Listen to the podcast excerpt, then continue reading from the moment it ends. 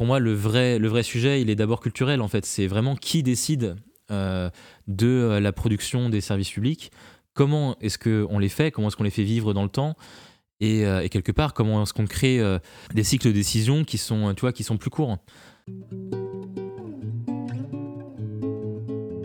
Bienvenue dans Hacker Public, le podcast dans lequel nous allons à la rencontre de celles et ceux qui transforment la culture numérique de l'administration.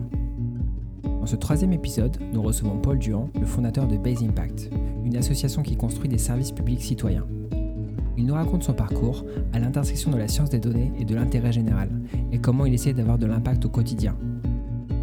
Paul nous explique également comment la technologie et le design peuvent permettre de construire des produits qui aident les gens à prendre en main leur destin et à gagner en autonomie. Bonne écoute. Bonjour Paul et bienvenue sur Hacker Public. Donc c'est ton quatrième podcast si je me trompe pas. Quatrième Ouais, ton quatrième déjà. Hein. J'ai compté sur Spotify. Hein. Donc, en tout cas, c'est un honneur d'être, euh, de faire partie de celui-là. Merci Paul. Euh, donc tu es notre premier invité qui travaille pas directement dans la fonction publique. Mais comme dans ta page Wikipédia, euh, on te présente comme un entrepreneur social, on s'est dit que c'était quand même dans la ligne éditoriale de Hacker Public. Euh, donc, je vais revenir un petit peu euh, sur ton parcours et les projets que tu as lancés, notamment euh, Bob Emploi, notamment le briserlachaîne.org, qui est un nouveau projet que vous avez lancé au sein de Base Impact pour lutter contre la Covid. Mais avant ça, je voudrais revenir un petit peu sur le lancement de Base Impact. Donc Base Impact, en fait, c'est une association qui a pour but de créer des services publics citoyens, c'est ça? Tout à fait. Et donc, c'est une association que tu as lancée en 2014 aux États-Unis. Euh, donc, à l'époque, tu travaillais euh, chez Eventbrite, qui est une, espèce de, start-up à l'époque. Oui, c'est une start-up qui maintenant n'en est plus une, puisque c'était euh, c'était devenu une licorne quelques, quelques temps après que je sois.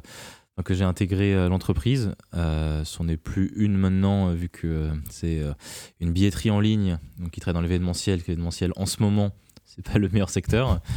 c'est sûr. Mais, euh, effectivement, j'ai eu en fait la chance d'être un des premiers data scientists assez jeune d'ailleurs. J'avais, je crois, 19 ans à l'époque quand j'ai commencé à bosser là-bas. Et donc d'être assez jeune, un des premiers data scientists dans une boîte qui était en, en pleine expansion. c'était c'était vraiment l'éducation, en tout cas à la Silicon Valley, un peu, un peu classique qu'on peut, qu'on peut imaginer. Ouais, c'était pour faire tes armes, quoi, un peu. C'est ça. Comment tu en es venu du coup à, te dire euh, bah, je vais arrêter de faire ce boulot-là et je vais lancer euh, une, une, association? Est-ce que c'est un process euh, qui, a été long? Est-ce que c'est quelque chose, tu as eu un déclic à un moment donné? Comment ça s'est passé en fait, ce changement? Alors, Base Impact, aujourd'hui, on dit que la mission, c'est de créer des services publics citoyens. Donc, la mission, c'est affiné au fil du temps. Mais en fait, là d'où on est parti en 2014, il n'y avait pas encore tous ces concepts autour de euh, quel est le futur du service public, quelle est, euh, euh, quelle est la relation entre le citoyen et l'administration dans la construction de ces services. Ça, j'imagine qu'on aura l'occasion d'en parler pendant ce, ce podcast. Je pense aussi pour ça qu'on fait partie de la famille étendue des hackers publics, même si on fait partie de l'extérieur.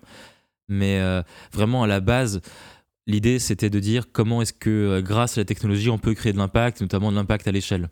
Et en fait, avec cette vision-là, c'est assez clair, en fait, comment est-ce qu'on est à créer Base Impact. Euh, en fait, en 2014, il se trouve qu'à l'époque, donc j'avais 21 ans, euh, ça faisait deux ans que je bossais dans la Silicon Valley et, euh, et je voyais vraiment au quotidien l'impact que pouvaient avoir les nouvelles technologies, en particulier les algorithmes, les données sur, l'industrie. C'est-à-dire que je pouvais faire des algorithmes qui touchaient des dizaines de millions de personnes, je les changeais et je voyais un impact qui était mesurable et qui était, euh, qui était euh, encore une fois, euh, scalable. Un très gros effet levier, quoi. Exactement. Et en fait, c'était une période où je me posais beaucoup de questions sur, sur moi-même, sur le sens de ma vie, sur, enfin, comme beaucoup de gens qui, ont, qui ont un peu des crises existentielles. Enfin, pour moi, c'est vraiment quelque chose que je me suis toujours posé, en tout cas comme, comme question depuis, depuis assez jeune, notamment de par, enfin, de par mon histoire familiale. On a toujours été une famille assez engagée. Et, euh, et donc je réfléchissais à comment est-ce que je pouvais faire des choses qui étaient utiles. Et il se trouve qu'en fait, euh, pour moi, alors je sais pas si c'est un déclic, mais euh, en tout cas quelque chose qui m'a poussé à, me lancer maintenant plutôt que, que, que, que plus tard, c'est que je voyais vraiment une sorte de décalage énorme entre ce que je voyais dans mon taf la journée, dans la Silicon Valley où tout le monde parle de de comment est-ce que software is eating the world, comment l'IA va tout changer. J'ai eu beaucoup de chance que je suis arrivé un peu au moment où, il y a eu la première bulle entre guillemets de l'IA. J'ai data scientist en 2012-2013.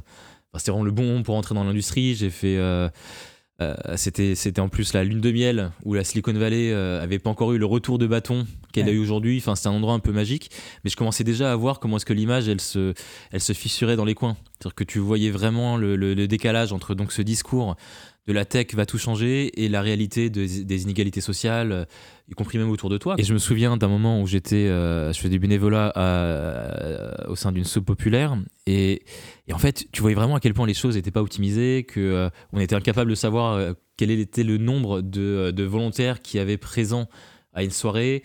Enfin, il y avait plein de choses en fait où on se disait, bah, en fait, si, si on travaillait un peu plus, on pourrait sûrement, on pourrait sûrement peut-être aider deux fois plus de personnes. Euh, avec, euh, euh, avec un peu plus d'organisation. Et en fait, de voir vraiment ce décalage, tu vois, entre le côté vraiment industriel, dès que c'est pour des sujets commerciaux, hop, tout est, tout est optimisé au point de données près. Et lorsque tu veux faire de l'impact, ce qui est en vrai mille fois plus important que, que de faire acheter des billets en ligne pour les gens à des événements, pardon, j'aime beaucoup ma boîte, mais en termes d'impact social, en tout cas, on, voyait bien que euh, qu'on qu'on mettait pas suffisamment l'innovation et la technologie au service des causes qui, euh, euh, sont les plus importantes.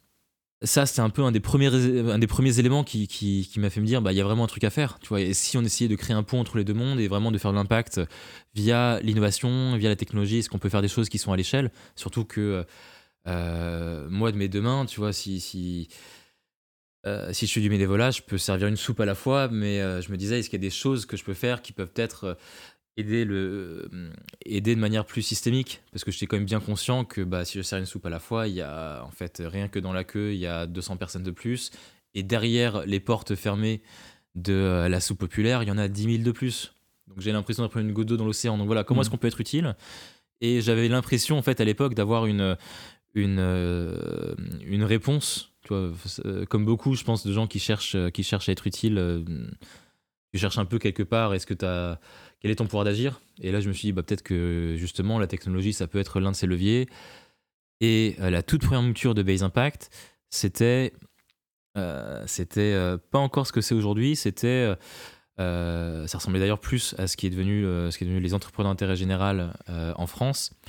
Euh, c'était un programme où on crée un fellowship de 10 mois euh, de gens qui étaient entre deux jobs. Donc, par exemple, des gens qui travaillent chez Google, chez Facebook et qui, avant de faire leur prochain job, étaient prêts à faire euh, un peu comme des casques bleus, quoi, aller, aller passer 10 mois en immersion dans une, dans une ONG, dans une non-profit, où on les plaçait et ils pouvaient créer de l'impact. Enfin, pour te faire le raisonnement, en fait, on s'est dit, tiens, peut-être que la technologie, si on la fait se rencontrer avec le monde de, de l'intérêt général, on peut créer de l'impact, mais ça coûte trop cher parce qu'avoir les talents, c'est euh, c'est très coûteux, c'est des gens très bien payés.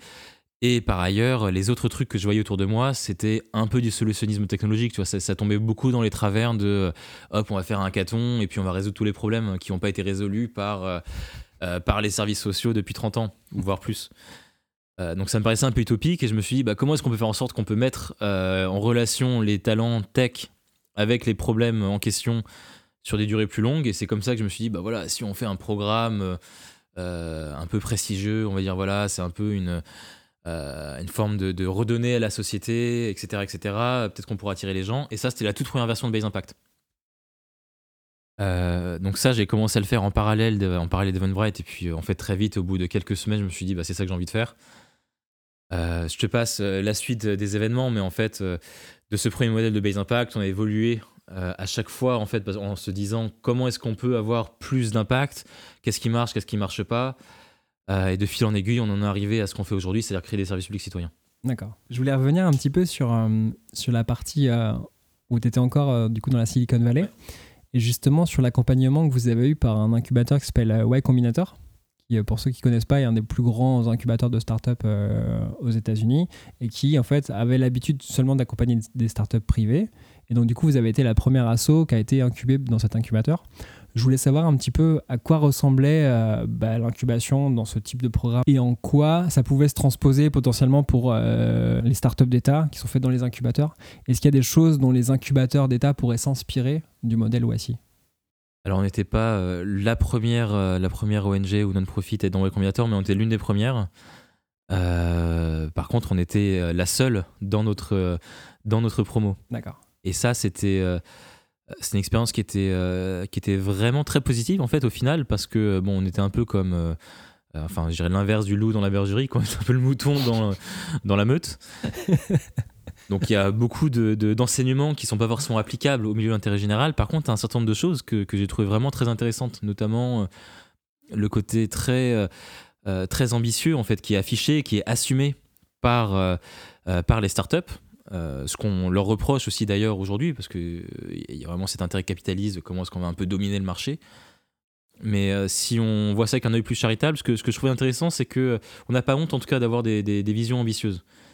Et ça, c'est quelque chose que euh, depuis, depuis bah, toutes les années où, je serai dans le milieu du social, en fait, je trouve que, que qui peut être bénéfique parfois, ou en fait, quand on, quand on travaille avec des bonnes intentions, je pense que c'est c'est c'est pas délétère en tout cas de dire bah, si on faire de l'impact et si on en faire le plus possible et si on surtout d'être rigoureux et exigeant par rapport à nous-mêmes. Parce que évidemment, dans la Silicon Valley, les gens sont un peu mégalos et ça crée aussi plein de problèmes par derrière. Mais euh, ce qu'on ne peut pas leur reprocher, c'est que, les gens sont extrêmement rigoureux. Euh, un fondateur euh, de, de start-up qui est financé et qui derrière ne fait pas croître, ne fait pas croître son revenu, bon, on le fait dégager très vite. Euh, je dis pas qu'il faut faire ça, que c'est forcément une bonne chose, mais en tout cas, il y a un peu ce côté de comment est-ce qu'on se remet en question en permanence, comment est-ce qu'on on, essaie de s'améliorer. Et ça, on essaie d'en prendre euh, le meilleur de cette philosophie et d'en jeter euh, ce qui était plus toxique. En tout cas, de vraiment dire, bah voilà, nous, on fait une ONG, mais euh, on va essayer de, vraiment recruter des gens qui sont, qui sont les meilleurs possibles. On va essayer, nous, de s'améliorer en permanence. On va se questionner aussi. C'est pour ça que je disais tout à l'heure, le premier modèle de Base Impact n'a rien à voir avec le modèle d'impact qu'on a aujourd'hui. Parce qu'à chaque fois, on se dit, bah voilà, on fait la rétrospective de, la dernière année. Qu'est-ce, que, qu'est-ce qui a marché, qu'est-ce qui n'a pas marché Bon, bah, on a fait ce fameux programme euh, ce fameux programme euh, où euh, on place des, des fellows au sein de au sein d'organisations d'intérêt général. Bon, en fait, ça marche très bien, mais est-ce qu'on est les mieux placés pour le faire? Bah non, pas forcément. puis ça pose d'autres problèmes parce que finalement, on se rend compte qu'on on, on, a plus d'impact dans le changement culturel qu'on a pu faire en plaçant des gens au sein de, de ces groupes plutôt que par les produits réels qui sont créés.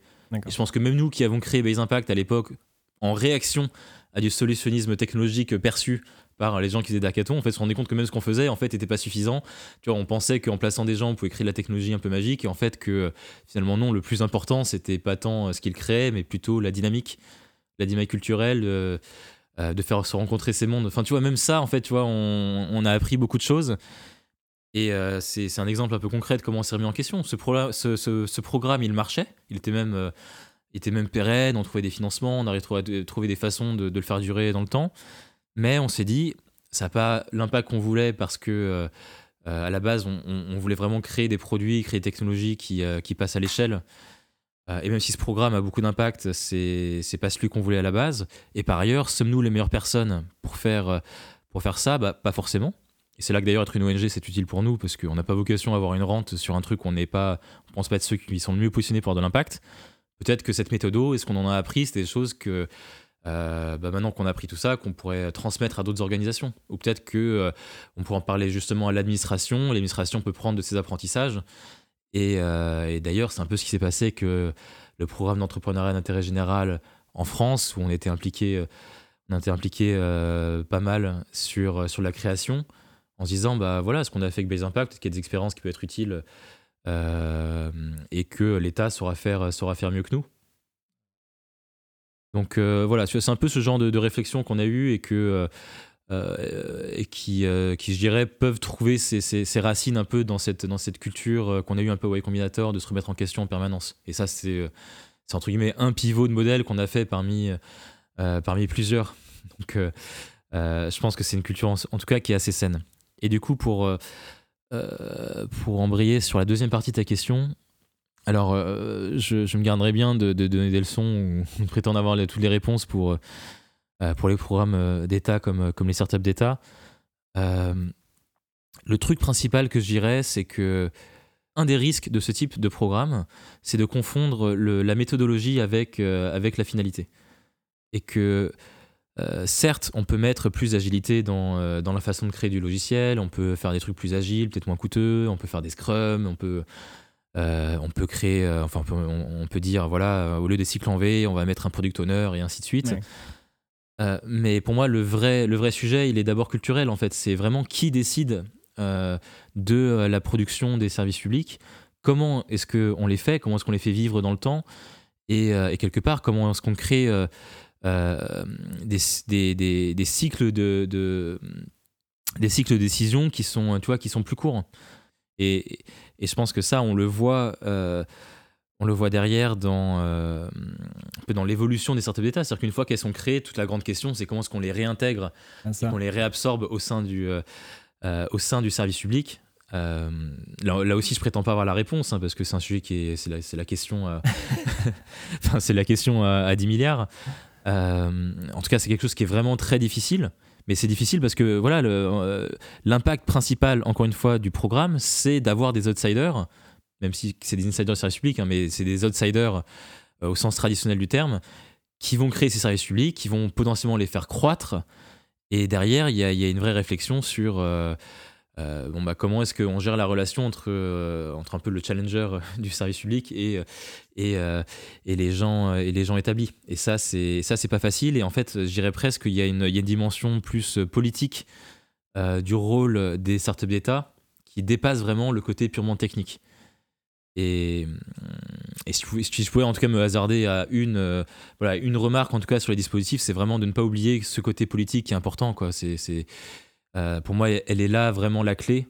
Euh, plus que dans le côté, dans le côté, euh, ok, on va coder des API, ok, on va, on va faire les choses avec des cahiers des charges plus agiles, etc. D'accord.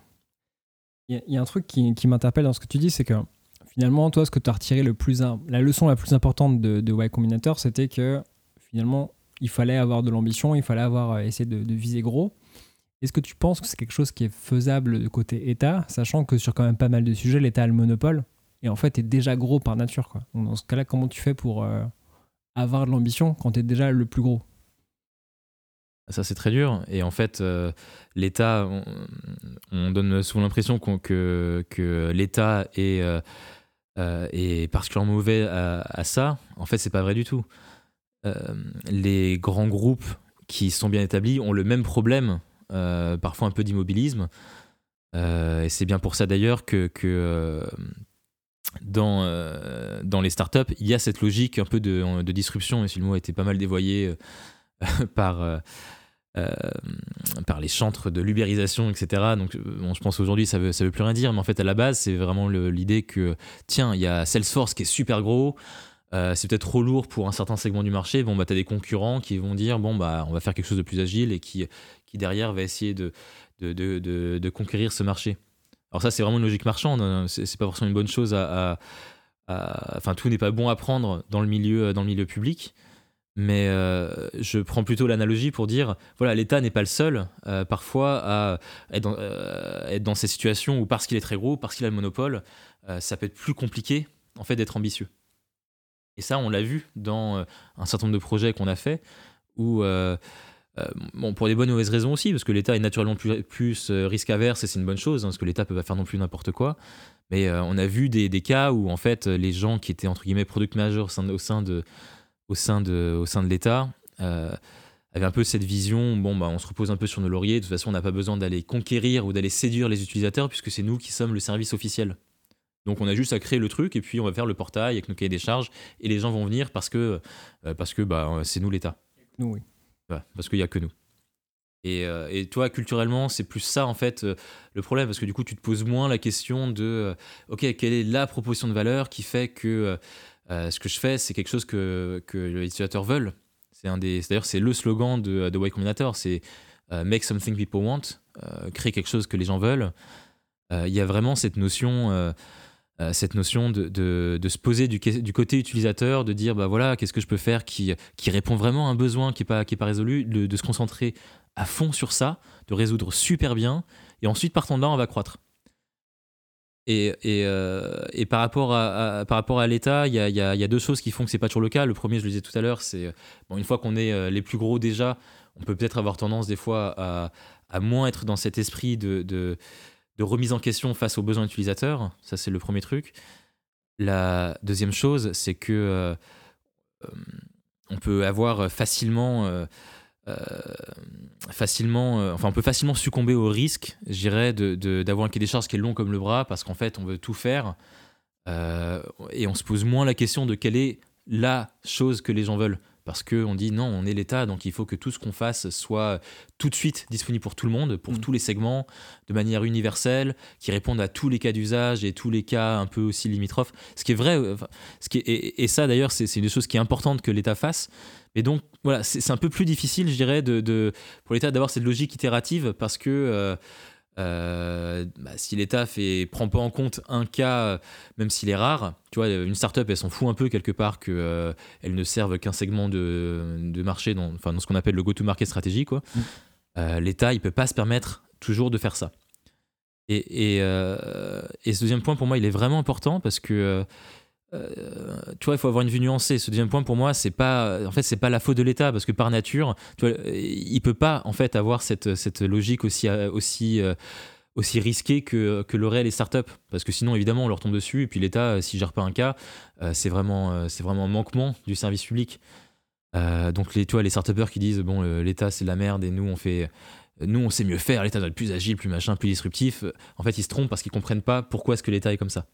Maintenant, ceci étant dit, euh, je pense que c'est là que, et ça rejoint ta question d'avant, c'est là que pour moi, les expérimentations comme les startups d'État, mais comme bien d'autres, hein, les entreprises d'intérêt général ou toutes les expérimentations qui se font au niveau local, sont super importantes. Encore une fois, non pas parce que ça rend le truc plus agile, parce qu'on met du, on met du Scrum et, euh, et on, fait des réunions euh, sur des poufs colorés avec des post-it.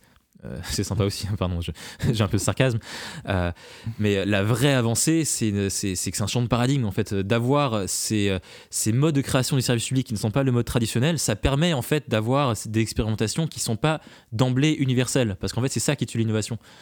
Pour des bonnes raisons, comme on l'a dit, mais du coup, voilà, on a besoin d'avoir des modes alternatifs de création du service public pour pouvoir répondre à cette question-là de comment est-ce qu'on fait l'innovation.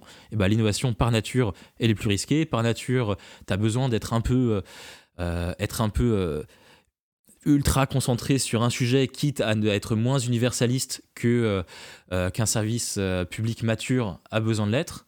Tu as besoin d'avoir le droit de te planter aussi, d'avoir le droit d'échouer, d'avoir le droit de faire des conneries, de tâtonner, de pivoter, ce qui est plus dur pour un service public.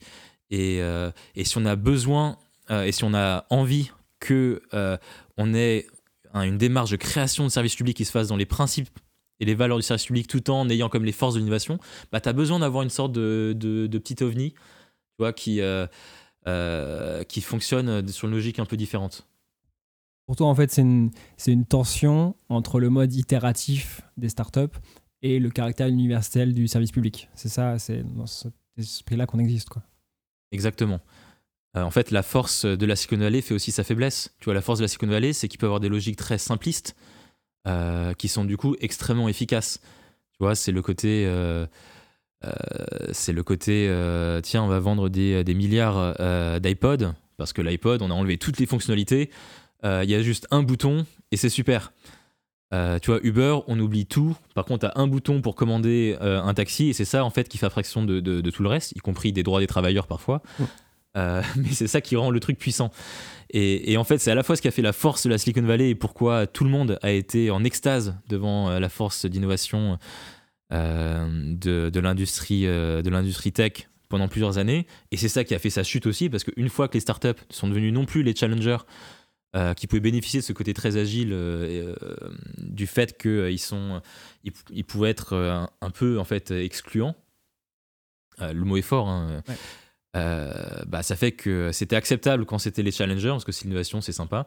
Mais une fois que euh, les startups sont devenues en fait la force dominante, enfin même plus les startups, les, les GAFA, les, euh, en tout cas les boîtes tech sont devenues la force dominante, bah, du coup, elles ont eu besoin d'une lumière inclusive. En, fait, on voit vraiment le truc. Aujourd'hui, aujourd'hui une entreprise comme, comme Facebook a à bien des égards le même poids et du coup, on leur met les mêmes responsabilités qu'un service public parce que ça touche tellement de gens.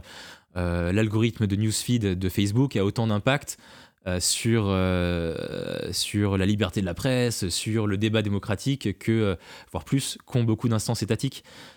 Et c'est là que du coup le bas blesse, parce que cette logique startup où tu t'en fiches un peu de, d'être ultra inclusif pour pouvoir avancer vite, bah, en fait, une fois que c'est toi le système hégémonique, bah, ça pose des vrais problèmes de société. Et, donc, tu vois, le, en fait, encore une fois, le débat pour moi, il n'est pas entre startup versus État.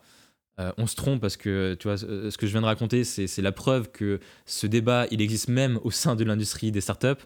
Le vrai sujet, il est entre comment est-ce qu'on réussit à faire de l'innovation qui ne soit pas excluante. Et euh, l'État doit être inclusif, c'est son rôle. Donc comment est-ce qu'on fait en sorte qu'on peut créer des mécanismes d'innovation au sein de l'État qui, euh, qui n'excluent pas les populations qu'elles doivent servir, surtout vu que le service public, il faut le rappeler, euh, son but c'est d'aider ceux qui en ont le plus besoin, et donc qui par nature ne seraient pas les cibles premières des startups qui, tu vois, quand elles font un go-to-market, on dit, bah voilà, on va d'abord prendre on va d'abord aller euh, sur les gens les plus fortunés, et puis ensuite on, descend. Enfin, tu vois, Uber, euh, Uber, ils ont commencé par euh, le service de limousine, et ensuite ils ont élargi à partir de là. Tesla ont commencé par Tesla, le modèle S, tu vois, la berline de luxe, qui ont fait qu'ils ont gagné de l'argent et de la notoriété, qui ont fait qu'ils ont pu faire. Non, ils ont commencé par le Roadster, la voiture de course, qui fait qu'ils ont pu faire la berline de luxe, qui ont fait qu'ils ont pu faire un, modèle, un modèle compact un peu plus grand public, et ainsi de suite. Donc, tu vois, comment est-ce qu'on fait en sorte qu'on peut, on peut, euh, euh, on peut euh, dans une situation où le rôle du service public, c'est l'inverse de ça, c'est d'aller d'abord sur les publics les plus difficiles et ceux qui en ont le plus besoin, comment est-ce qu'on peut quand même réussir à faire de l'innovation? Merci beaucoup pour cette réponse hyper complète, Paul. Je voulais revenir un petit peu donc du coup sur le premier, si je me trompe pas, le premier produit que vous avez lancé en France, qui s'appelle Bob Emploi, Bob maintenant. Et donc du coup, vous avez à l'heure actuelle 200 000 utilisateurs. Euh, ça, je crois qu'on approche des 250 000. Super. Est-ce que tu peux nous raconter un petit peu bah, comment vous en êtes arrivé là? Donc, euh, ça a été lancé en 2016. Comment vous en êtes arrivé là et qu'est-ce qui va se passer ensuite pour, euh, pour Bob? Effectivement, Bob, c'est notre premier produit en France. Donc avant ça, on en a fait quelques-uns aux États-Unis, notamment sur la justice. On a, on a aidé à rendre les violences policières transparentes en Californie. Euh, on a travaillé un peu avec, dans la santé avec les hôpitaux. Et euh, en fait, Bob est venu en donc, fin 2016, à un moment où, euh, où moi, personnellement, je rentrais en France et du coup, on a aussi, on y a aussi lancé Base Impact par la même occasion. Parce qu'on se disait, un, quel est un des domaines où on peut vraiment avoir de l'impact? Bah, La question du chômage paraissait, paraissait assez clé, mais surtout, deuxièmement, comment est-ce que tout ce qu'on a appris des projets précédents de Base Impact, on peut voir ce qui a marché, ce qui n'a pas bien marché, et on en tire nos leçons pour, euh, euh, euh, améliorer notre modèle. Et à l'époque, les, les leçons qu'on avait tirées, c'était vraiment que la technologie ne peut pas tout faire seule. Le vrai sujet, c'est pas c'est pas comme on le pensait au début. On va rendre le système plus efficace, donc on va donc ça va mécaniquement créer de l'impact. C'était en fait, il y a un rôle presque politique de l'innovation, euh, de l'innovation Tech for Good, qui, euh, est super importante. Et donc, la, vraie question, c'est comment est-ce qu'on repense un peu un service public? Comment on dit. Euh, comment est-ce que. tu vois, comment est-ce que si on prend. Si on prend un problème sociétal comme le chômage et qu'on interviewe un certain nombre de, de, bénéficiaires potentiels, quel est, quel est leur besoin, comment est-ce qu'on peut les aider et, tu vois, à partir de là, quelle est notre vision d'un service public qu'on pourrait leur apporter? Et donc, c'est un peu comme ça qu'on s'est lancé sur, euh, sur l'emploi. C'était ultra ambitieux, enfin, c'était vraiment notre projet le plus ambitieux à l'époque. Parce que euh, ça a vraiment changé la logique. Nous, euh, les projets précédents, c'était plutôt on allait voir les administrations en leur demandant euh, qu'est-ce qui est compliqué pour vous et comment on peut vous aider à rendre ça plus efficace. Et c'était vraiment une des, premières fois où on s'est dit non, le vrai sujet, c'est, plus comment est-ce qu'on part d'abord des utilisateurs et que de là, on imagine un produit. Donc, ce qu'on a vu, c'est qu'il y a, y a beaucoup de personnes qui, qui ont vraiment un besoin d'accompagnement personnalisé. Donc, Pôle emploi le fait et le fait, fait bien très souvent. Mais comment est-ce qu'on fait un accompagnement personnalisé qui, qui est là directement pour la personne, qui, permet de euh, de, mettre toutes les clés en main de, euh, l'individu et, euh, et prendre toute la masse d'informations qui existe et la trier pour lui ou pour elle pour que chaque personne puisse quelque part devenir expert ou experte de la recherche d'emploi. Donc ça, c'était un peu un des premiers constats qu'on avait eu. Et pour ce faire, on a réussi derrière. donc on a, eu la chance d'avoir une bonne écoute auprès des pouvoirs publics, auprès de, auprès de Jean Basser, patron de Pôle Emploi, qui euh, gracieusement nous ont permis d'avoir accès certaines données anonymisées de Pôle emploi et surtout de, de discuter avec beaucoup de gens et d'experts au sein de l'administration pour, pour affiner notre, notre projet. Donc ça s'est fait, ça fait vraiment sur, sur une logique partenariale assez, assez bon enfant sur, sur les débuts. ça, ça nous a permis de lancer Bob donc fin 2016 et, et donc depuis on a accompagné plusieurs centaines de milliers de personnes. Alors tout n'a pas été rose, hein, c'était compliqué parce que Badune c'était le projet, un projet extrêmement ambitieux et, euh, même si on se disait que euh, on est bien en tête que c'est un projet qui était euh, qui enfin que faire en fait de la tech for good c'est autant politique que ça n'est que ça n'est technologique même si on, voyait ça c'était même la raison la, raison même de, de pourquoi est-ce qu'on a fait ce projet c'était le côté politique de la chose était, euh, enfin, a dépassé en tout cas toutes, euh, toutes, euh, toutes nos attentes. tu vois, même si on se disait non, on va pas être naïf là-dessus, en fait, finalement, on peut pas être suffisamment naïf, quoi. Et, et tu vois, du coup, c'est super compliqué parce qu'on s'est rendu compte qu'il y avait une énorme pression extérieure. Que, ils sont où les 10% Voilà, ils sont où les 10% de réduction du chômage Alors que bon, tu vois, il faut que tu vois, nous, on a fait un truc sur nos propres sous. On était une petite équipe à l'époque, quand j'ai lancé le truc en France, on était trois. Euh, euh, que euh, on était financé tu vois, en grande partie sur nos fonds propres qu'on avait ramenés des États-Unis, sur, enfin, de la part de quelques fondations, puis on a réussi à avoir quelques soutiens publics. Mais tu vois, c'est pas du tout dans les montants de une startup qui lève ou un projet gouvernemental classique lorsqu'il y a un appel d'offres tu vois, sur Capgemini, à Capgemini ou Accenture où il y a euh, où t'as 7-0 quoi. Ouais, non, les gens ne se rendent pas compte en fait. Ils, disent, oh, ils ont eu euh, quelques centaines de milliers d'euros, mais juste tu regardes un seul marché public et c'est tellement tellement plus que ça. oui, c'est ça. Donc tu vois, ils disaient tiens, vous avez, est-ce que vous avez réussi à créer, euh, tu vois, réduire le chômage, c'est quelque chose qui, qui vous n'avez pas sauvé la France, comment ça En termes d'impact, vaut plusieurs, tu vois, vaut plusieurs dizaines de milliards. et vous n'avez pas réussi à faire ça en trois mois avec trois personnes. Et, et, et, tu vois, en fait, c'est c'est compliqué, mais euh, quelque part, euh, bon, c'est aussi parce que nous, on découvrait aussi la chose. Euh, il y avait un côté médiatique à tout ça auquel on, je pense qu'on était forcément prêt, tu vois. enfin, moi, j'étais tout frais, j'avais, tu vois, j'ai 22 ans du coup là. première fois que je découvrais pas mal de choses. et, c'est marrant parce qu'en plus tout ça venait d'une conférence que j'avais donnée qui était donc un truc qui s'appelait l'échappée volée, qui est une forme de TEDx où je parlais dans l'abstrait de ce qu'on faisait, parce qu'on faisait rien en France, hein, en, abstrait de quel est l'impact de la technologie sur le bien commun. À l'époque où la tech for good euh, euh, était encore quelque chose d'assez nouveau dont peu de gens parlaient. Donc avant que ce soit un peu éculé et que ça devienne un peu un truc de communication, mais tu vois, du coup je racontais cet impact-là et je disais bah tiens par exemple pour prendre quelque chose qui puisse parler euh, un public français, imaginons ce qu'on pourrait faire avec la tech for good dans le domaine du chômage. et bah, le système étant pas parfaitement parfaitement parfaitement euh, fluide, tu as bien, as bien 10% de friction, la technologie pourrait peut-être aider à résoudre ces 10% de friction. Tu vois, on n'avait pas dit que c'était nous, on n'avait pas dit que, euh, enfin, tu vois, c'est pas une promesse de vente, mais que nous on allait le faire, on n'avait pas, dit qu'on allait le faire dans, dans ce laps de temps. C'était euh, un peu en langage startup, tu vois, c'est un peu entre guillemets le, ce qu'on appelle le, marché total adressable les startups, quand tu dis tiens, je vais faire une startup d'hôtellerie, ah, le marché total d'hôtellerie vaut X milliards, donc c'est ça qu'on attaque. Voilà, c'est un peu dans ce sens-là, quoi. Regarde tout l'impact qui est possible, rien qu'en essayant de rendre le truc plus, plus flexible. Et c'est marrant parce que du coup, cette phrase sortie hors contexte, euh, derrière, tu sais, on nous l'a ressortie pendant des années alors que c'est pas le sujet, quoi. Le but, c'était non, on est une bande de gens qui ont quitté leur taf de la Silicon Valley, qui, euh, pour moi d'ailleurs, qui, enfin, aussi, qui ont quitté leur vie pour euh, essayer de faire un truc qui ont de l'impact, enfin, qui a d'impact, tu vois, en open source, en non lucratif, est-ce qu'on va réussir ou pas Voilà. Euh, et, et, ça, en fait, donc deux enseignements. Le premier, c'est que bon, c'est compliqué, c'est politique et, euh, et euh, bon, on a dû apprendre aussi à gérer. deuxième enseignement, c'est que tu vois, finalement, sur le point de philosophie, c'est peut-être pas si, peut-être pas si grave parce que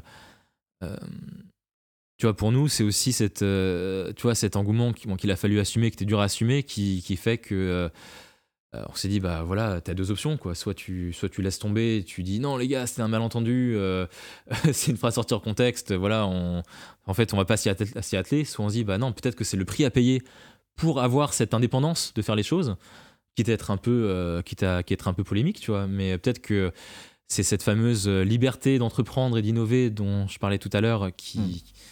qui tu vois qui permet de faire de l'impact et qu'on n'avait pas forcément eu dans nos projets précédents quoi peut-être que. Enfin, tu vois, dans notre thèse, on se disait si on veut faire de l'impact, il faut avoir la capacité de, faire un peu table rase et de repartir, de repartir des besoins usagers. peut-être que cette indépendance, bah, le prix à payer, c'est que du coup, on t'attend au tournant. Donc finalement, voilà, en le voyant avec un peu plus de philosophie, on s'est dit, voilà, c'est peut-être un mal pour un bien, mais si c'est ça qui fait avancer les choses, autant tenter. Euh, tu l'un dans l'autre, au final, euh, on en a beaucoup appris. Ça nous a permis aussi de, solidifier notre thèse euh, du service public citoyen, parce qu'on s'est vraiment dit, bah, le cœur du sujet, il est là, en fait. Le cœur du sujet, c'est... en fait, il y a plein de gens qui se sont dit, enfin, en fait, le, cœur de la critique, c'était des gens qui quelque part se disaient, bah voilà, pour qui ils se prennent, pour vouloir, pour prétendre euh, vouloir réinventer le service public? Et, en fait, ma réaction à ça, c'était.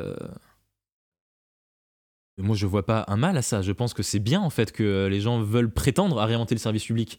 Au contraire, c'est pas une marque d'arrogance, c'est une marque d'engagement. Et il faut que tout le monde se dise comment est-ce que j'ai inventé le service public? Plutôt que juste euh, voir ce qui se passe, ensuite critiquer derrière en disant ah regarde ils ont ils ont rien fait, il n'y a pas assez de masques, il n'y a pas assez de tests. C'est tu vois comment tu construis, comment tu ta pierre à l'édifice quoi. Quel est euh, tu sais, c'est comme, comme pour, euh, pour les matchs de foot, quoi. Bon, ok, oui, euh, l'entraîneur il est nul, d'accord, mais si toi tu avais concrètement, quelle stratégie toi tu mettrais en place, comment tu ferais le truc? Et, et, tu vois, ça fait un peu lien avec ce que j'ai tout à l'heure par rapport à l'enseignement que j'avais eu de la Silicon Valley, où tu vois, pour moi il y a des bons et des mauvais côtés. Ben, un des bons côtés, c'est ça, c'est en fait, c'est que, c'est que l'audace n'est pas forcément n'est pas forcément un mal. Pas de l'arrogance, forcément. Voilà, en fait, l'arrogance, euh, on s'en fout. Et en fait, je comprends que les gens le voient dans un, dans, un cas d'arrogance parce que force est constater qu'il y a beaucoup d'ego euh, dans les domaines, euh, dans, enfin, dans ces domaines-là. Et que, en fait, si on veut tout avancer de l'avant, il faut sortir de ça. Il faut sortir des querelles d'ego. si on parle d'intérêt général, il faut que les gens soient ambitieux parce que les, les sujets de société sont grands. Donc, pardon, c'était un peu une, une grosse parenthèse, mais toute cette expérience, en tout cas, nous a vraiment solidifié dans le fait que ce qui pouvait être perçu comme le problème euh, était en fait le, cœur de la solution. Tu vois, c'est. Euh, oui, euh, c'était inhabituel pour les gens venus nulle part de dire on veut repenser le service public, mais en fait, si c'est ça qui. qui si c'est ça qui, qui était autant une corde sensible, c'est peut-être qu'en fait il est là le cœur du problème. tout ça pour dire, bon, depuis on a beaucoup appris on a réussi à passer, euh, enfin, on a continué notre bout de chemin, on a vraiment amélioré Bob au fil du temps, on a fait quelques pivots produits, euh, tu vois, on a fait une première version euh, qui est beaucoup d'engagement, mais qui est peu d'impact. parce qu'en fait, on a fait une première version, on faisait juste des rappels quotidiens pour aider les gens dans leurs actions sur la recherche d'emploi. On s'est dit, bah voilà, ça a beaucoup d'engagement par nature, parce qu'on gamifie la recherche d'emploi, mais en fait, ça aide pas forcément les gens sur les questions plus structurelles. Ça a eu moins d'impact. donc, tu vois, on a fait une première évaluation de ça qui n'a pas trop marché. Du coup, on a renversé le truc. On s'est dit, bah non, on va changer le produit, on va faire quelque chose qui est plutôt une sorte de euh, d'aide à la décision, on va aider les gens à se poser des questions stratégiques de euh, quel est mon projet professionnel, euh, où est-ce que je devrais aller chercher un emploi ici plutôt qu'ailleurs, et ça, ça marche, ça marche beaucoup mieux. De fil en aiguille, on s'est retrouvé avec 250 000 utilisateurs, et vraiment quelque chose sur lequel on a aussi beaucoup maturé, enfin beaucoup mûri, pardon, pour l'anglicisme. Euh, euh, c'est aussi la relation vis-à-vis du service public où, tu sais, en fait, au début, on l'a un peu créé ensemble, euh, vraiment en bonne, intelligence, en bonne intelligence avec le service public. Puis ensuite, au fur et à mesure qu'on avait eu besoin, nous, de faire nos pivots, d'itérer, etc., et que on a aussi peut-être plus de mal à l'intégrer au sein des, dispositifs du service public, bah, au même titre que je pense que beaucoup de startups d'État ont du mal derrière à se réintégrer à l'administration. On a, comme beaucoup euh, de hackers publics, vu que c'est le titre de ton podcast, euh, on a un peu subi ce truc que, connaissent beaucoup de gens dans, le domaine, c'est qu'on s'est retrouvé un peu le cul entre deux chaises. Est-ce que tu es un concurrent ou un partenaire? Est-ce que tu te fais réintégrer mais au risque de te faire bouffer? Ou est-ce que euh, tu fais le truc à côté mais au risque du coup d'être, plutôt en mode, plutôt en mode disruptif? On a eu du mal à faire ça. Donc on a passé quelques années un peu à, à chercher, puis finalement on a fini par trouver la solution. Euh, et aujourd'hui, Bob, on est en train de le lancer dans plusieurs pays. On a un pilote en Belgique. Euh, où on a vraiment réussi à, positionner Bob comme quelque chose qui pouvait faire partie aussi du service public de l'emploi au sens large. C'est-à-dire que, euh, tu vois, par exemple, dans la région de Bruxelles-Capitale, le service public de l'emploi fait que, enfin, son organisation fait que entre le moment où tu t'inscris et le moment où tu es, où tu es reçu, il peut se passer quatre mois. Donc voilà, comment est-ce qu'on fait en sorte que on peut euh, on peut dire bah, des solutions digitales comme Bob ne sont pas forcément des, euh, concurrents au du conseiller, mais au contraire, c'est une façon d'aller accompagner les gens dès le jour 1, Euh, donc c'est pas concurrence vu que de toute façon les gens ils vont pas forcément être reçus par un conseiller tout de suite, mais ça permet de dégrossir le travail pour que derrière le conseiller qui, arrive, il ait plus de temps à se consacrer à la partie humaine, tu vois, la partie que nous on va pas forcément pouvoir faire, tu vois, la partie euh, plus psychologique, plus, plus d'experts. Et justement il y aura plus de temps. Et peut-être que d'ailleurs dans, dans le meilleur des mondes, on peut aussi identifier du coup les gens pour qui une solution un peu light où ils s'auto-coachent euh, notamment avec Bob, ça leur permet d'avancer et ils sont tout à fait autonomes. Il y a des gens qui, euh, en fait, il n'y a pas besoin de les faire attendre 4 mois, des gens qui, euh, qui avec le temps ainsi libéré, tu peux y réfléchir à les, les, aider plus tôt. en fait, c'est vraiment cette idée de si tu, si tu réfléchis bien à comment tu designs ton système, il y a moyen de, de, trouver des solutions où, où, où Bob plus le système tu vois, des conseillers, euh, c'est plus grand que, que, tu vois, que la somme des parties. On n'est pas là pour remplacer quiconque, tu vois, on est plutôt là pour, pour trouver des compléments. Il y a une anecdote assez intéressante sur le sujet, euh, je ne sais pas si c'est vrai ou pas, mais l'idée c'est que euh, les êtres humains se font systématiquement battre par les machines, par les IA aux échecs, mais par contre, les, les, les, les meilleures configurations, c'est un humain plus une IA qui joue ensemble contre une IA. Et là, tu arrives à gagner même contre Nia, en fait. C'est ça qui est intéressant, c'est à dire que la somme des deux, enfin, intelligence artificielle plus humain, peut être plus forte, en fait. Et je pense que c'est un peu toute la promesse euh, du truc, c'est de se dire que, ouais, l'IA peut aussi, mais c'est peut-être une vision utopiste, mais être là pour euh, enlever les tâches euh, un peu ingrates aux humains et faire en sorte qu'on puisse se concentrer sur les vrais problèmes bah, qui sont importants pour nous. Oui, tout à fait. Euh, les échecs, c'est une bonne analogie en fait, parce que ce à quoi les humains sont forts et ce à quoi les machines sont fortes, c'est pas la même chose. Et donc, euh, les, euh, les, meilleurs systèmes sont le système hybride où, où effectivement tu as un grand maître aux échecs, donc quelqu'un qui est niveau Grandmaster, qui va, qui va travailler ensemble à faire des simulations avec.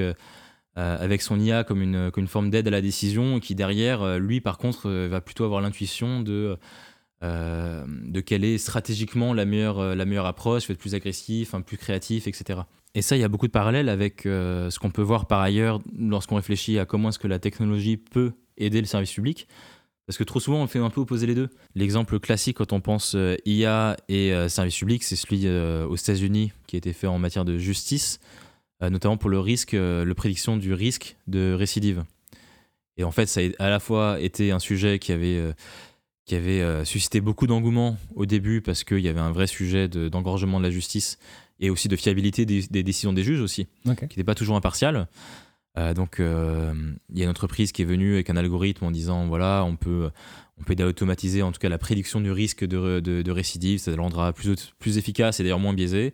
Et finalement il y a eu une étude de ProPublica qui quelques années plus tard a montré qu'elle avait aussi ces problèmes de biais de biais ratio euh, selon certaines métriques et que du coup c'était problématique. Et, euh, et, en fait, ce qui s'est passé là, c'est que on a, en fait, on a fait la version un peu naïve d'utilisation de, de, de, l'IA où on s'est dit, bah voilà, comment est-ce que l'IA va remplacer euh, en partie le travail du juge.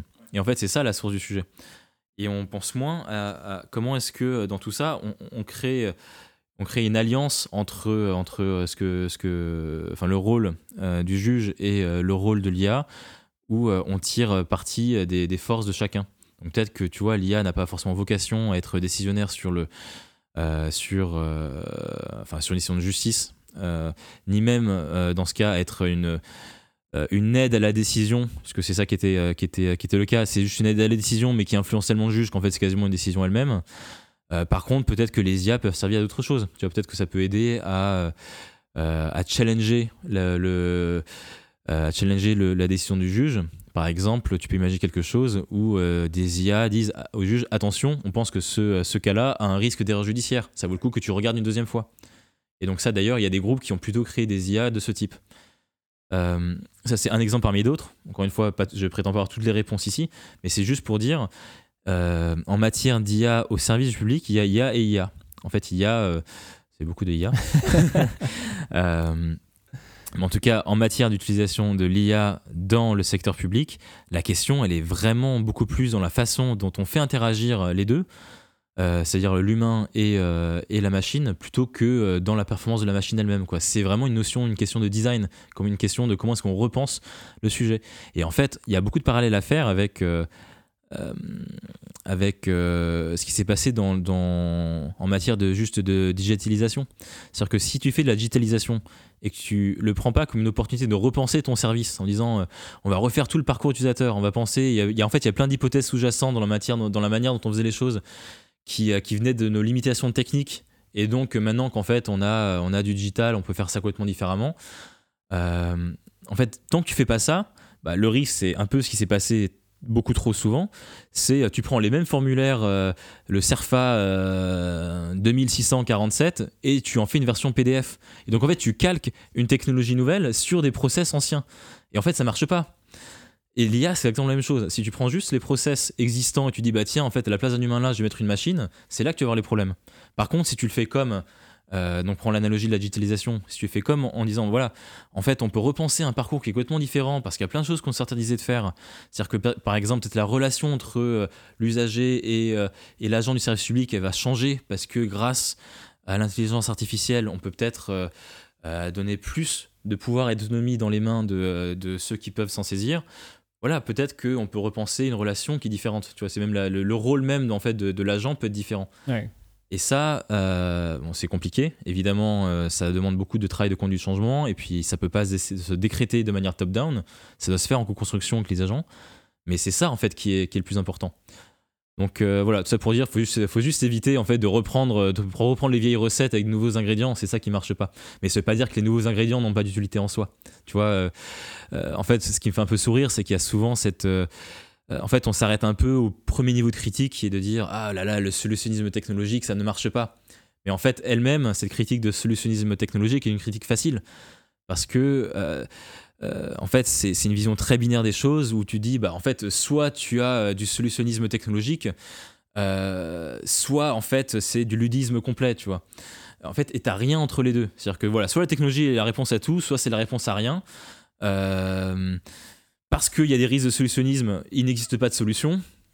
Et, en fait, tu vois, puisqu'on est un peu dans ce mindset un peu binaire, on, a du mal en fait à se dire non, non, en fait, c'est pas, c'est pas du tout aussi, euh, aussi noir et blanc que ça. C'est vraiment, euh, voilà, la question, elle est vraiment dans, dans, la manière de faire qui euh, peut tout faire toute la différence. Super. Nouveau projet pour, pour Base Impact en 2020 un projet d'actualité donc pour répondre à la crise du coronavirus. vous lancez, vous avez déjà lancé d'ailleurs un produit qui s'appelle Briser la chaîne, qui est disponible sur le site internet briserlachaîne.org. Du coup, l'idée, c'est de euh, détecter, enfin, de voir si vous-même vous êtes malade et de prévenir par des manières assez low-tech finalement, on peut dire, euh, vos proches, les gens que vous connaissez, pour leur dire attention, j'étais infecté, euh, peut-être que potentiellement vous êtes infecté vous aussi. Est-ce que Paul, tu peux nous t'engager sur le nombre de personnes que vous allez empêcher d'être contaminées sur le par le Covid avec ça Non. non, par contre. Euh, pour nous, l'objectif, c'est de faire de, l'impact. Et, la manière de faire de l'impact pour nous, c'est de briser des chaînes de contamination, comme le nom l'indique.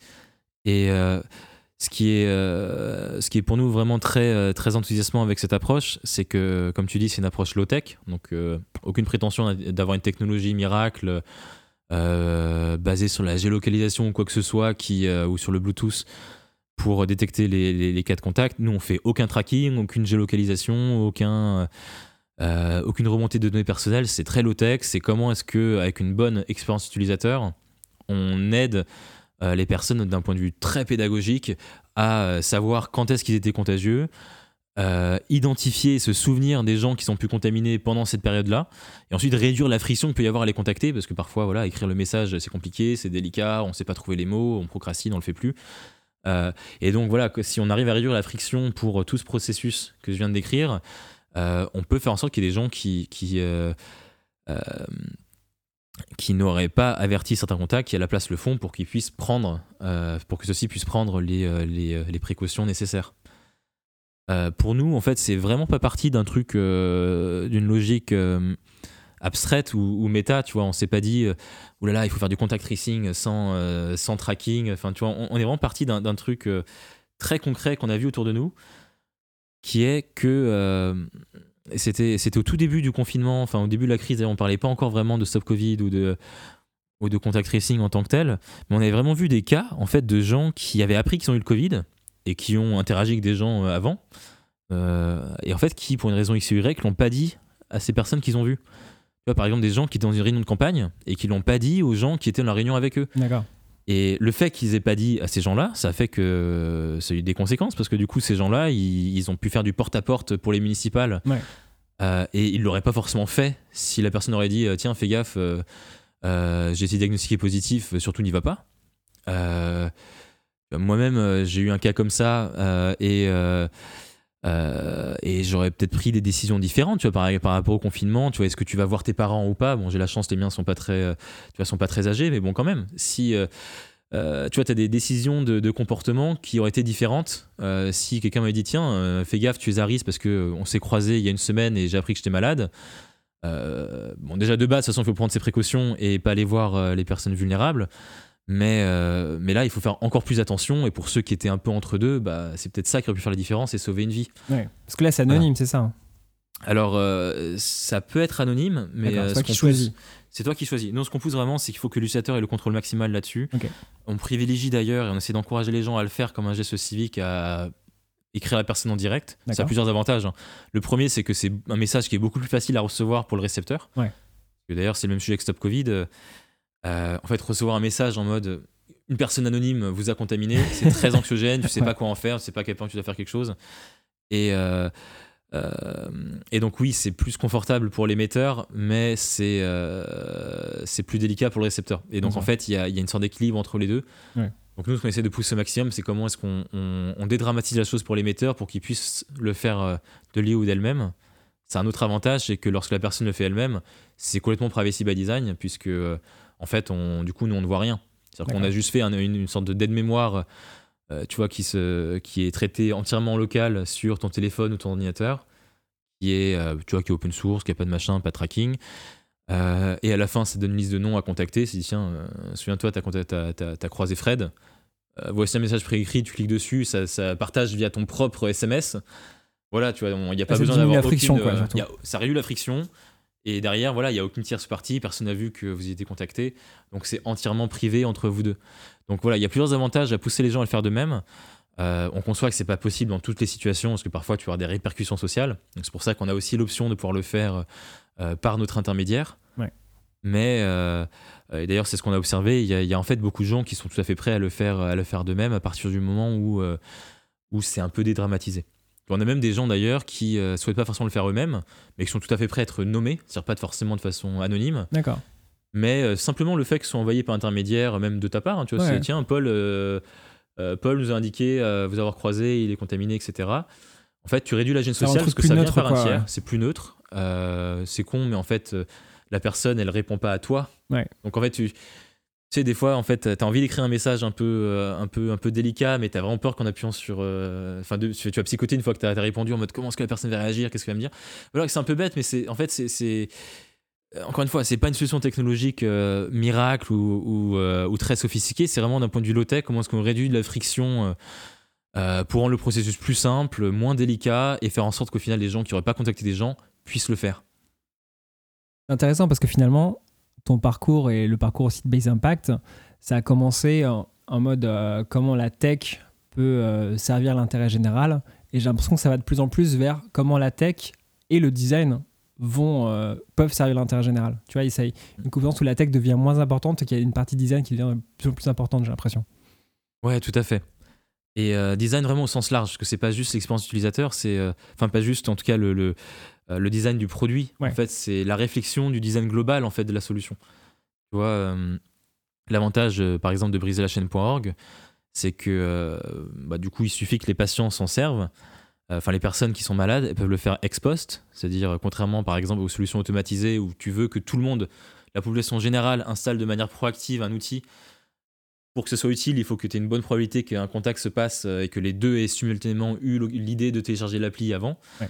Bah, ça demande une grosse adoption. Pour la chaîne.org, c'est vraiment plus un truc euh, où euh, il suffit qu'une personne qui a des symptômes se, se dise rétroactivement Ah bah tiens, j'utilise la chaîne pour aller euh, me souvenir de ce que j'ai vu, etc. Donc, D'ailleurs, par rapport à ta question de tout à l'heure sur l'impact, c'est pour ça que nous, en fait, il n'y a pas de masse critique pour que c'est de l'impact. Dès le premier utilisateur, tu peux déjà commencer à briser des chaînes. Ouais. Et, et là où, en fait, pour répondre à ta question, il y a, il y a un. on le voit vraiment comme une partie d'un tout. En fait, toute la, question, c'est comment est-ce que tu designes le service global, c'est-à-dire comment est-ce que tu penses briser la chaîne comme un, des dispositifs qui interagit avec la stratégie de dépistage, avec les gestes barrières, avec, avec aussi tout ce qui est tout ce qui est déconfinement, etc. Tu vois, c'est est-ce que par exemple les gens qui sont dépistés peuvent faire en première ligne une partie de leur une partie de euh, tu as du travail de se souvenir de qui ils ont vu pour que ça puisse faciliter le travail du médecin enquêteur, hmm. que ce soit le médecin généraliste ou que ce soit l'assurance maladie qui t'appelle derrière, peut-être que ça peut primacher le travail. Peut-être aussi qu'il y a des cas où euh, tu as des gens qui sont euh, suspectés d'être Covid, mais qui ne sont pas encore diagnostiqués positifs. ou qui vont pas l'être pour une raison X ou Y, qui peuvent déjà quand même dire à, à leurs proches faites attention. Et donc là, c'est parfaitement complémentaire avec d'autres systèmes plus officiels, mais qui, qui dépendent d'une validation un peu dure. d'accord ça peut aussi être, euh, si tu as besoin d'attendre par exemple un résultat de test positif, bah, ça peut prendre plusieurs jours. Pendant ces plusieurs jours, tu es plus contaminé d'autres personnes. Donc c'est pas con non plus d'avoir une solution euh, low-tech et un peu plus light, où euh, sans être complètement positif, la personne dit juste, on laisse juste à, dire, voilà, fais gaffe quoi. Tu vois, si ça se trouve demain, j'ai une toux et puis je, perds l'odorat, j'ai pas encore eu le temps de voir mon médecin. Mais voilà, je te dirais quand même, tiens, si tu avais prévu de voir tes parents ce week-end, ne le fais pas. Merci Paul. Euh, pour conclure, j'ai une ou deux questions euh, rapides comme ça à te poser. Euh, donc, c'est des questions que j'essaie de poser à tous les invités. La première, ce serait si tu pouvais envoyer un courriel, c'est comme ça qu'on dit dans l'administration, un courriel à tous les agents publics, qu'est-ce que tu leur dirais? Bonne question, ça. Donc, tous les gens, tous les gens territorial, administration centrale et, et hospitalière peux leur envoyer un seul mail Alors, un seul mail. Euh, bah, pour moi, le message, c'est. Bah, déjà, merci hein, pour, pour, euh, pour, tout ce que vous faites. Et, euh, pas peur d'être audacieux et de, et de réfléchir au service public que vous voulez voir exister. je sais que déjà, le, beaucoup le font. beaucoup le font. Il y a beaucoup d'initiatives qui existent. Et, et, je pense que, en fait, de savoir que les gens ne sont pas seuls là-dedans, c'est aussi une motivation. Euh, ça, c'est vraiment un truc que j'ai vu au sein de la communauté des hackers publics au sens large. Hein, on, se permet de s'inclure dedans, même si on ne fait pas partie de la fonction publique. Euh, de ce que j'ai vu en tout cas dans la communauté, c'est facile en fait d'avoir le sentiment d'être un peu soit isolé, soit faire partie du village des irréductibles gaulois euh, qui, euh, euh, tu vois, qui sont un peu seuls, tu vois, seuls contre tous. Et en fait, je pense que à terme, on a beaucoup plus vocation en fait à, à, avoir de l'innovation qui, qui, qui, vient d'un peu partout. C'était d'ailleurs, tu sais, toute la vision de l'État plateforme, ce que nous on pousse avec le service public citoyen, que le service public peut venir d'autre part. et mais vraiment de dire c'est un truc qui appartient à tous, tu vois. Faut, pas le cacher derrière, euh, derrière des termes techniques, justement, où tu vois, l'état plateforme, c'est bien plus que des questions de règles, d'API, euh, de, tu vois, de méthodologie de développement informatique. C'est en plus une question de comment est-ce qu'on démocratise la construction du service public. Les agents de la fonction publique, évidemment, sont, euh, sont en première ligne pour le faire et parmi les mieux positionnés pour, pour avoir ces idées-là. Et, et, tout simplement, il, il, il faut continuer. Et, euh, et, je pense que c'est une chose d'ailleurs qu'on a vu avec la crise du, du Covid, c'est que les initiatives qui partent, qui partent d'en bas, elles sont, elles sont extrêmement nécessaires. Et, et je pense que c'est c'est vraiment une des composantes dont on aura besoin d'avoir, enfin qu'on a besoin d'avoir en tout cas pour avoir une, une société résiliente. Parce qu'on l'a bien vu, quand tu as une crise de cette ampleur qui, qui est inattendue, qui te frappe avec cette rapidité-là, euh, en fait, tu as vraiment cette dualité que, que j'écrivais tout à l'heure, qui se voit avec d'autant plus de force, quoi. Cette dualité entre l'État qui, par nature, bouge un peu plus lentement, qui est plus conservateur pour des mauvaises, mais aussi pour des bonnes raisons. Et à côté, il faut qu'en fait, tu aies euh, tout un, tout un vivier, euh, un vivier d'innovation qui, elle, peut être, peut être plus agile. c'est vrai en temps général, mais c'est encore plus vrai en temps de crise. Et, pour ça, voilà, s'il y avait un message pour euh, pour tous les agents, c'est celui-ci, quoi. C'est euh, continuer de tenter euh, et, de faire et surtout faut pas avoir peur d'être ambitieux parce que le, sujet du service public, c'est que, enfin, le propre du service public, c'est que il s'adresse à tous. Et donc, ces initiatives pourraient être non pas des initiatives isolées, mais le service public de demain. Très bien. Avant dernière question, quel est l'article que tu as le plus partagé ou le livre que tu as le plus offert? Bon, alors ça a absolument rien à voir avec. euh, C'est pas grave, ça peut être complètement. euh, avec le sujet. euh, J'aime beaucoup Ted Chiang, qui est auteur de science- science-fiction, euh, plus connu parce qu'il a fait la nouvelle qui était à la base de- du film Arrival. Ouais. Et The Story of Us. ouais, c'est ça, The Story of Us, Story of Your Life and Others, je crois qu'il s'appelle. Et et j'adore cet auteur et Ouais, je partage of en particulier, c'est ça, Story of Your Life, ouais. Et j'ai partagé en particulier une de ses nouvelles que j'adore qui s'appelle euh, le euh, The Merchants and the Alchemist Gate, enfin le, Ok. le- le marchand et le portail de l'alchimiste, euh, qui en fait qui est à la fois une, une réflexion sur que veut dire la causalité si tu si tu as le, le- potentiel en fait de, de de revenir dans le passé, donc d'avoir des portails en mode trou de verre intertemporel. Et en même temps, un côté très poétique sur qu'est-ce que ça veut dire pour en tant qu'humain, tu vois, sur la façon de vivre sa vie, sur la façon d'accepter euh, son destin, euh, sur, euh, sur, sur euh, ce que ça veut dire que d'avoir des regrets dans sa vie et de les dépasser et de se pardonner, tu vois. Donc, ce que, en, fait, ce que j'adore dans l'histoire, c'est que ça noue un côté vraiment très geek et un peu science dure avec un côté assez politique et assez poétique, pardon, et philosophique. Donc voilà, je recommande assez vivement. Ah, J'avais eu Story of Your Life et c'est assez similaire aussi. Ce côté poétique et art science en même temps, c'est assez, euh, assez chouette. ouais. C'est super livre. Euh, et dernière question, Paul. Est-ce que tu as un mot du numérique, en sens large, que tu aimes et un mot que tu détestes? Et euh, lesquels sont-ils? C'est dur ça. Bon, un mot du numérique qu'on déteste, je pense que ubériser et tout le champ lexical, c'est en bonne position.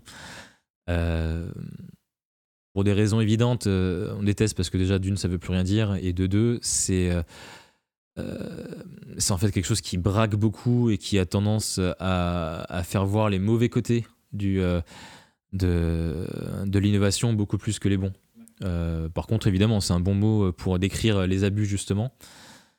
Mais on est, euh, en tout cas, à Base Impact, on, croit fortement dans l'idée qu'il faut plutôt essayer d'aller de l'avant et de trouver les, bonnes choses. Donc, euh, euh, par contre, un, mot qu'on adore.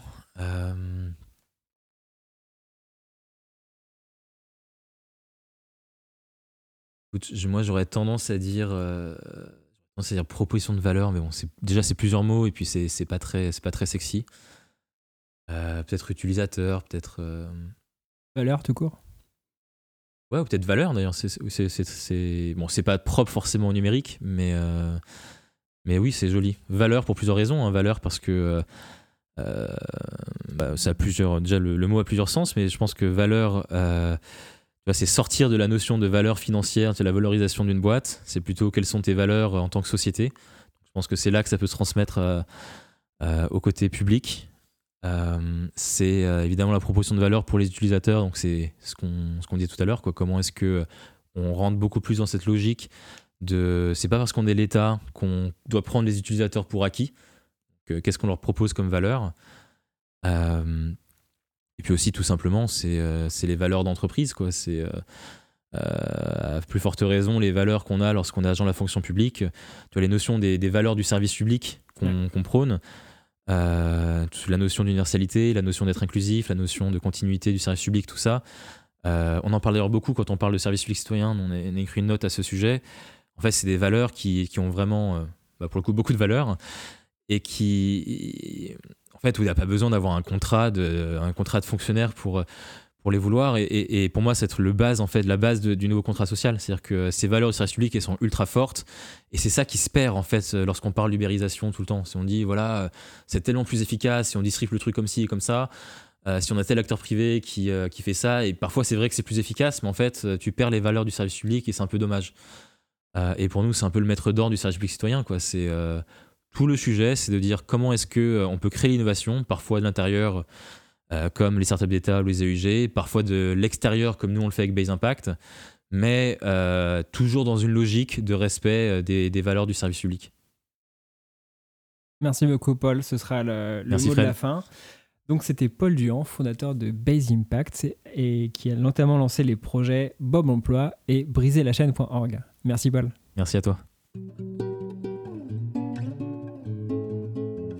Merci d'avoir écouté ce troisième épisode de Hacker Public, le podcast dans lequel nous allons à la rencontre de celles et ceux qui transforment la culture numérique de l'administration. Pour ne pas manquer le prochain épisode qui sortira le mois prochain, rendez-vous sur f14.fr et sur votre application de podcast favorite. Merci de nous avoir prêté votre attention, j'espère que nous en avons fait bon usage. Portez-vous bien.